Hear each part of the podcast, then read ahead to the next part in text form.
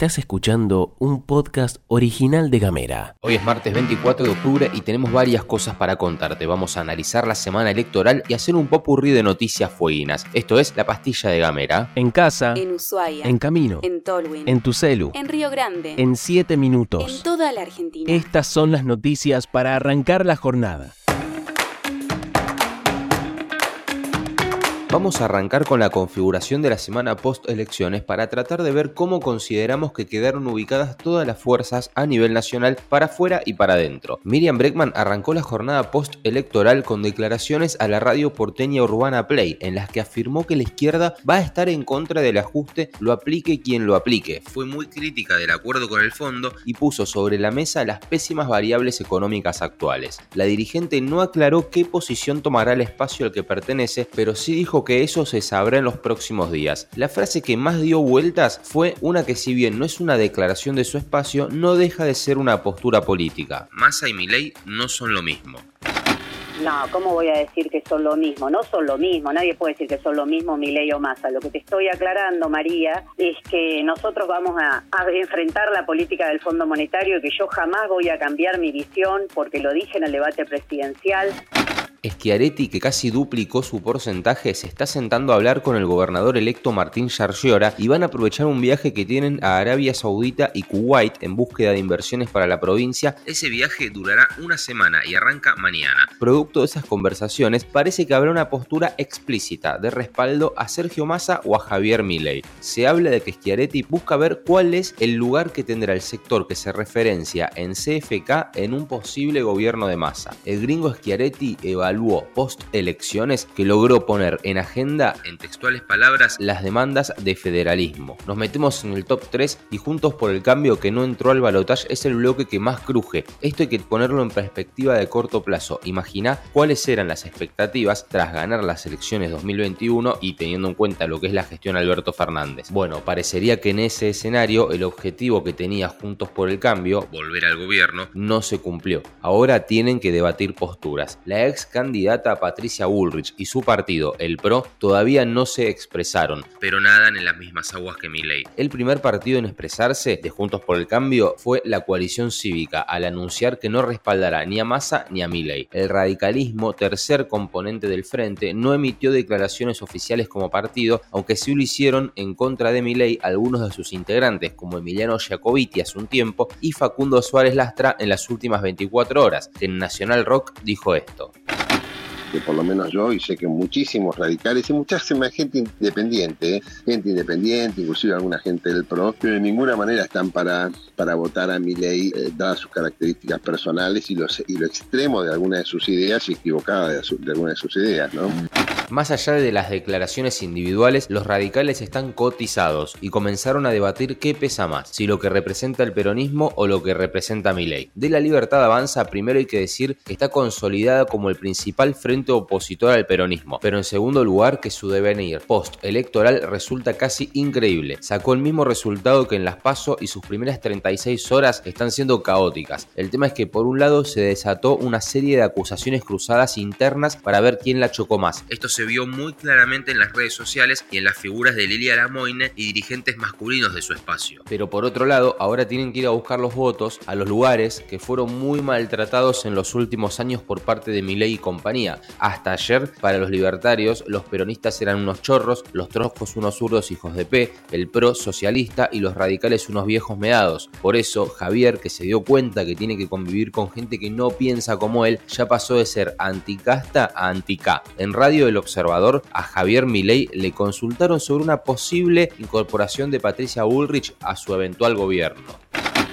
Si ella quisiera sumarse, ¿cómo no la voy a incorporar? Digo, ella ha sido exitosa eh, combatiendo la, la seguridad, por lo tanto, la inseguridad, por lo tanto, no tenemos problema. O sea, acá, fíjate, yo, una de las cosas que, que creo haber sido claro, digo, y si no lo fui, te pido que, que me, lo, me lo señales hasta tratar de, ser claro. Y es el hecho de que yo ayer dije, miren, acá hubo una campaña que fue durísima. No resolvimos nuestras diferencias de la mejor manera posible y eso derivó en una situación tremendamente hostil. Pero yo estoy dispuesto a hacer tabula rasa. Yo estoy dispuesto a dejar todo eso en el pasado. Estoy dispuesto a no remover nada de eso por un objetivo más importante, que es ganarle al kirchnerismo. Por último, Massa, que salió primero y ganó 9 puntos de las pasos a las generales, lleva en política algo así como 35 años y aparentemente las únicas declaraciones un poco agraviantes que tiene contra otros sectores son las que hizo contra el kirchnerismo a partir de 2013. Lo que es bueno para Massa en este caso, porque él los votos del kirchnerismo ya los tiene. Ahora tiene que ir a buscar los votos de los que Milei llamó chorros, zurdos hijos de P, socialistas y viejos meados. En esa búsqueda habló el candidato a presidente del PJ y apeló más que nunca a las seriedad y a la argentinidad. En criollo pidió media pila. Lo que el mundo espera de la Argentina es equilibrio, racionalidad, sentido común. Lo que espera es templanza, lo que espera es multilateralismo, lo que espera es previsibilidad frente a la imprevisibilidad que puede resultar para cualquier país del mundo encontrarse con dirigentes que plantean la ruptura del Mercosur, la ruptura de acuerdos con China, la ruptura con la Santa Sede siendo el Papa argentino, todas cosas que nada tienen que ver con nuestra idiosincrasia y con los valores que representa el ciudadano medio argentino, no importa quién haya votado.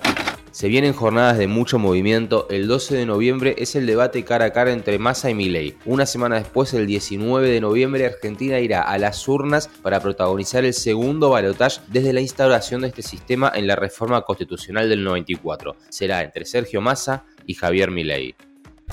Según cuenta el periodista y amigo Gabriel Ramonet en Twitter y en base a versiones que empiezan a circular, se desmintió una noticia que circuló por WhatsApp en la que se habló de un presunto desdoblamiento de la causa penal que investiga la muerte del senador Matías Rodríguez. El periodista cuenta que los investigadores ya tienen constancia en el expediente de que los golpes y heridas cortantes que presentaba Rodríguez fueron producidos durante una pelea la madrugada del día que se quitó la vida, pero el juez a cargo consideró que de momento eso no tiene incidencia directa con la muerte del senador. Mientras tanto, circuló que desde la Fiscalía, a cargo del doctor Nicolás Arias, se pidió nuevamente declaraciones indagatorias para volver a reconstruir lo que sucedió ese día. Resta ver si el juez hace lugar o no a este pedido. Mientras tanto, en la última sesión del Consejo Superior de la Universidad Nacional de Tierra del Fuego, se rindió homenaje al senador Matías Rodríguez, destacando su compromiso inquebrantable en la defensa de la ciencia y la educación superior. Las autoridades de la Casa de Estudios afirmaron que Rodríguez fue un aliado fundamental para para la UNI, apoyando la expansión de derechos y la sanción de la ley 27.559, atención con esto, que otorgó a la universidad la titularidad del predio donde se encuentra el nuevo edificio.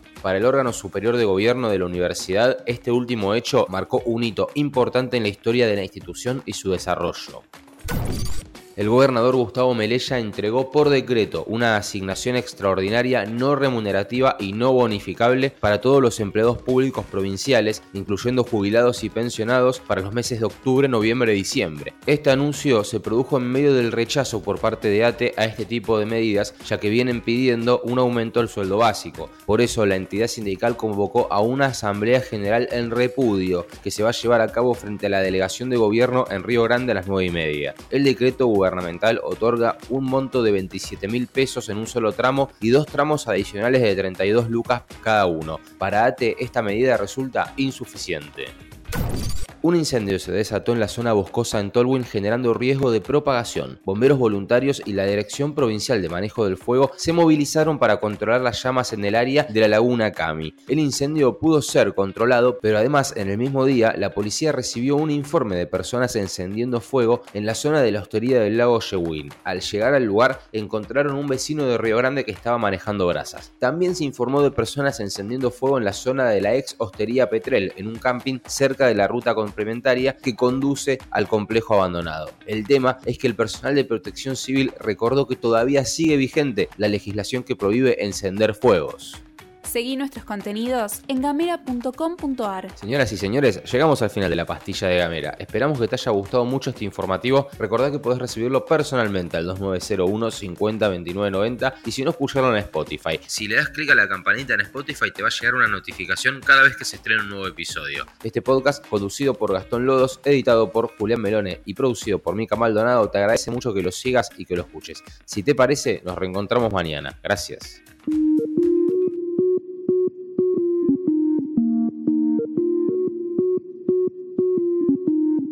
Estás escuchando un podcast original de Gamera.